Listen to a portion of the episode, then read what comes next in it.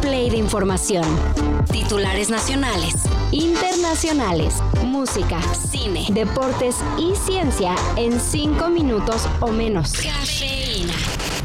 Mientras todo el mundo andaba emocionado o soportando la Swiftie-manía, en Tamaulipas dejaron libre al ex gobernador Eugenio Hernández, quien desde el 2017 estaba tras las rejas acusado de defraudación bancaria, lavado de dinero y otros delitos. No contaban con mi astucia.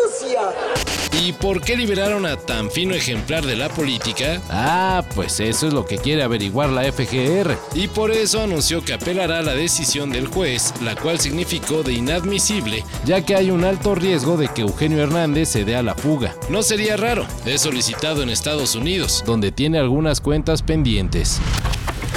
Sabéis lo que estoy haciendo, ¿no? Me estoy mordiendo las uñas. Esto se llama onicofagia. Si ya estaban mordiéndose las uñas por el inminente paro de transportistas que se realizaría el 29 y 30 de agosto, aliviánense tantito.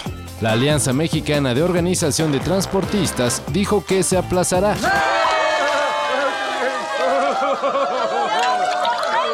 Esta decisión se tomó luego de reuniones con representantes de la Guardia Nacional de todos los estados, quienes se comprometieron a elevar la seguridad en carreteras, ya que la principal demanda de los transportistas es que el crimen organizado ya se los agarró de puerquito y tiro por viaje hay asaltos y todo tipo de crímenes. Esperemos que se cumpla la promesa de las autoridades, porque los transportistas dicen que si de aquí a noviembre no ven mejoras, entonces sí va el paro y hasta con más potencia.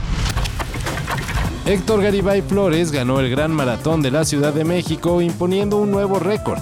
El boliviano completó el recorrido en 2 horas 8 minutos y 22 segundos, casi 2 minutos menos que el récord anterior que permanecía intacto desde 2018. Por su parte, en la rama femenil se llevó la victoria la keniana Celestine Chepchichir, con un tiempo de 2 horas 27 minutos y 17 segundos. Felicidades a los ganadores y por supuesto a todos los competidores.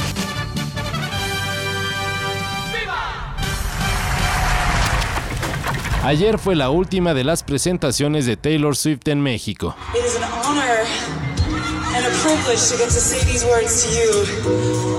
It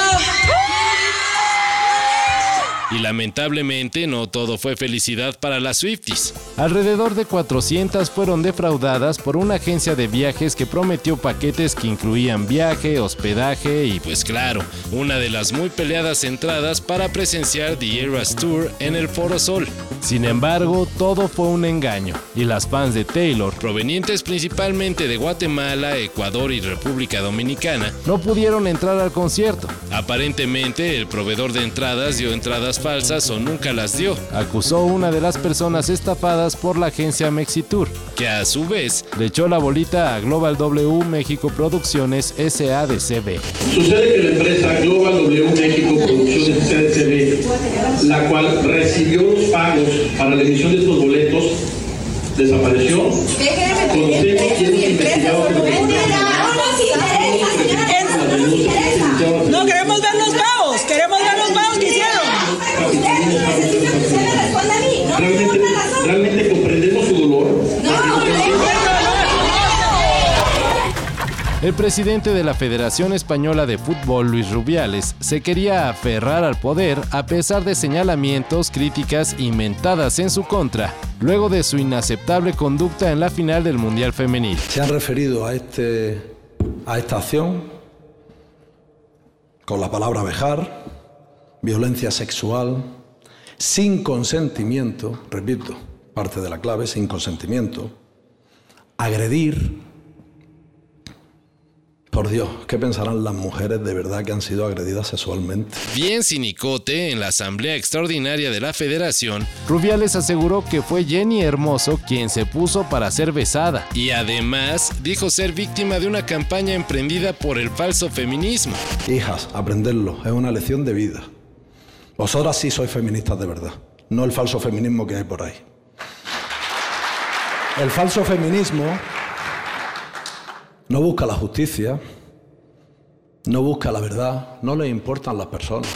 Unas declaraciones que demuestran que así muy avanzados en resolver la violencia contra la mujer, pues no estamos. Pero la FIFA ya intercedió en el asunto y anunció la suspensión de Rubiales en lo que realiza una investigación en su contra. Gran parte de la prensa de este país, que me va a matar, me va a seguir matando, pero que no me importa porque yo sé la verdad. A mí lo que me importa es la verdad y lo que piensa mi familia y la gente que me quiere, que es mucha en este país.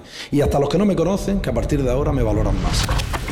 Todo esto y más de lo que necesitas saber en sopitas.com. El guion corre a cargo de Álvaro Cortés y yo soy Carlos el Santo Domínguez. Cafeína.